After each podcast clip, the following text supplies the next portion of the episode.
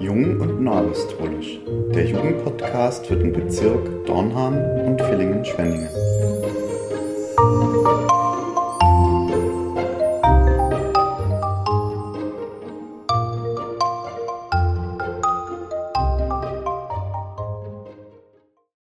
Hallo und herzlich willkommen zu einer weiteren Ausgabe unseres Podcasts Jung und Nahapostolisch. Zunächst wünsche ich dir ein frohes und gesegnetes neues Jahr. Mögen deine Gebete ganz im Sinne des Jahresmottos wirken. Apropos Jahresmotto, dies ist auch das Thema dieser Ausgabe, in der ich auf Grundlagen der Neujahrsansprache des Stammapostels und verschiedenen Gedanken aus dem Gottesdienst dir näherbringen möchte, warum Beten tatsächlich wirkt. Schauen wir uns dazu Jesus Christus an, der bereits zu seiner Zeit für die Seinen gebetet hat. Und als unser großes Vorbild, unser Ziel, ihm ähnlicher zu werden, wollen wir das logischerweise dann genauso tun. Unser Stammapostel hat fünf allgemeine Auswirkungen des Gebets genannt. Das Gebet lehrt uns Dankbarkeit, indem es uns daran erinnert, was Gott uns geschenkt hat. Wir reflektieren im Gebet unser Leben und erkennen dadurch beispielsweise, wie gut es uns im Vergleich zu anderen Menschen geht. Das Gebet macht barmherzig, indem wir unser Herz für die Bedürfnisse anderer öffnen und es uns motiviert, aktiv Unterstützung zu leisten. Das Gebet gibt uns Stärke, indem wir aus der Erfahrung wissen, Gott hilft. Das Gebet heiligt uns, indem es uns ermöglicht, uns von der Hektik des Alltags zu distanzieren und eine tiefe Verbindung zu Gott herzustellen. Und das Gebet vereint uns.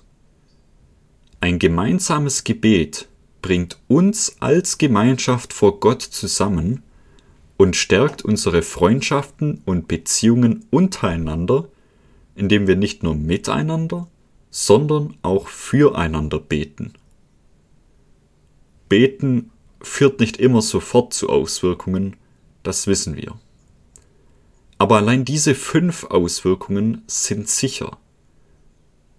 Und neben diesen gibt es noch viele weitere unterbewusste Auswirkungen und Folgen eines Gebets. Die Frage ist nur, wie beten wir? Auch hierzu hat der Stammapostel einige Gedanken mit uns geteilt. Gebete sollten nicht aus speziellen Anlässen zustande kommen. Beständigkeit ist hierbei das Stichwort. Also egal in welcher Lebenssituation wir uns befinden, wir wollen zu jedem Anlass beten. Das Gebet ist unser persönliches Gespräch mit Gott, also eine Chance, sich mit dem allmächtigen Schöpfer Himmels und der Erde, unserem himmlischen Vater, zu unterhalten. Und weil er der Allmächtige ist, weiß er auch alles über uns. Bleiben wir also offen und seriös beim Gebet. Wir können ihm alles, also wirklich alles sagen. Und er wird antworten. In der Kirche beten wir als eine Gemeinde, weil, wie wir alle wissen, gemeinsam ist man stark. Und genau das gilt auch für das Gebet. Bei gemeinsamen Gebeten hört nicht nur Gott zu, sondern auch dein Nächster, der dir vertraut und dir bei deinen Bedürfnissen beisteht. Zu guter Letzt wollen wir in Jesu Namen bitten, denn in Johannes 16, Vers 23 sagt Jesus selbst, wenn ihr den Vater um etwas bitten werdet in meinem Namen, wird er's euch geben. Lasst uns also in Zukunft diese Kraftquelle, das Gebet, noch mehr zu Herzen nehmen, noch mehr zu schätzen wissen. Denn wir können Gott alles, wirklich alles sagen. Wir sind nie allein, wir haben immer einen Gesprächspartner dabei. Nutzen wir diese Chance. Auch wir Jugendliche haben am kommenden Sonntag die Chance, gemeinsam zu beten.